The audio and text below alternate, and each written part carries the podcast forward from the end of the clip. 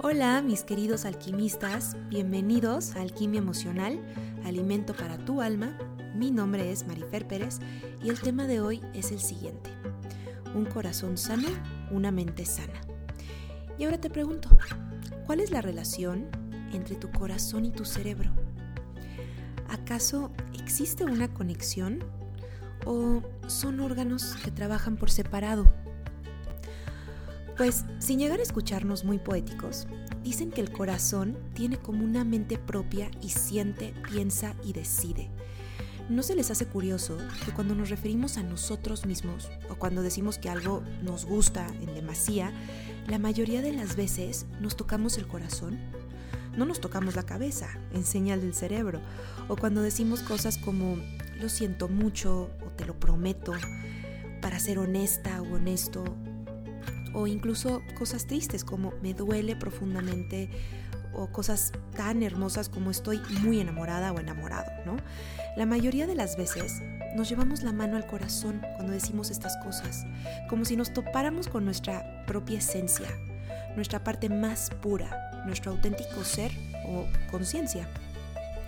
Pues sabías que uno de los últimos descubrimientos que han causado mucho relevo es que nuestro corazón tiene neuronas. Pues sí, hay cerca de 40.000 neuronas y toda una red de neurotransmisores con unas funciones muy concretas que lo convierten en una extensión perfecta de nuestro cerebro. Hay una base científica que respalda el cómo y el por qué el corazón afecta a nuestra claridad mental, nuestra creatividad y equilibrio emocional y hasta nuestro dominio personal. Greg Braden, uno de los autores e investigadores más famosos en el mundo de la espiritualidad y la energía, habla sobre el pequeño cerebro que tenemos en el corazón. Y habla de esto en su libro más reciente llamado La resiliencia del corazón. Ahí habla sobre la poderosa conexión de cerebro-corazón y cómo las células que conectan lo reconocen como un portal a los niveles más profundos de nuestra intuición y mente subconsciente. El HeartMath Institute afirma que el corazón está íntimamente ligado con el cerebro. Cuando sentimos emociones positivas, tales como amor, gratitud, armonía, paz, el corazón le manda señales congruentes al cerebro y el cerebro puede funcionar de una manera más óptima, ya que esto se debe a que la frecuencia cardíaca está en armonía. Pero si nosotros cultivamos emociones tales como estrés, miedo, angustia, enojo, resentimiento, rencor, el corazón le está mandando señales incongruentes a nuestro cerebro. Por lo tanto, funciona de una manera menos óptima. Un ejercicio que recomendó Greg Braden, que es muy sencillo, pero a la vez muy poderoso, que pueden hacer por tres minutos solamente para poner en congruencia su cerebro y su corazón, es el siguiente.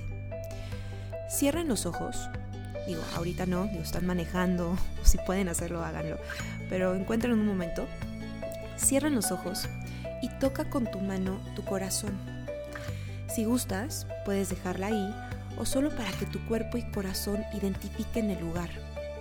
Ahora, trata de sentir tu corazón y sus latidos. Y ahora respira a través de él, como si tu corazón fuese un pulmón. Y siente cómo inhalas a través de él y exhalas a través de él. Y mientras lo haces, siente gratitud y amor. Puedes sentirlo hacia la vida o el amor que le tienes a un ser querido. Y sigue así, respirando a través de tu corazón y sintiendo amor y gratitud por tres minutos. Y si haces esto regularmente, tu corazón y tu cerebro van a estar en congruencia por al menos tres minutos. Y cada vez lo vas a ir acostumbrando a más y más y más. Pero si haces esto por lo menos un momento, vas a darle un descanso, no solamente a tu corazón, pero a tu cerebro también, ya que están íntimamente conectados. Espero que hayan aprendido. Me despido por hoy y acuérdense, no hay que tomar en saco roto la famosa frase de escucha a tu corazón. Lejos de ser una frase cursi, es una frase con mucha ciencia y congruencia. Nos escuchamos en el siguiente podcast. Yo soy Marifer Pérez y esto es Alquimia Emocional, alimento para tu alma.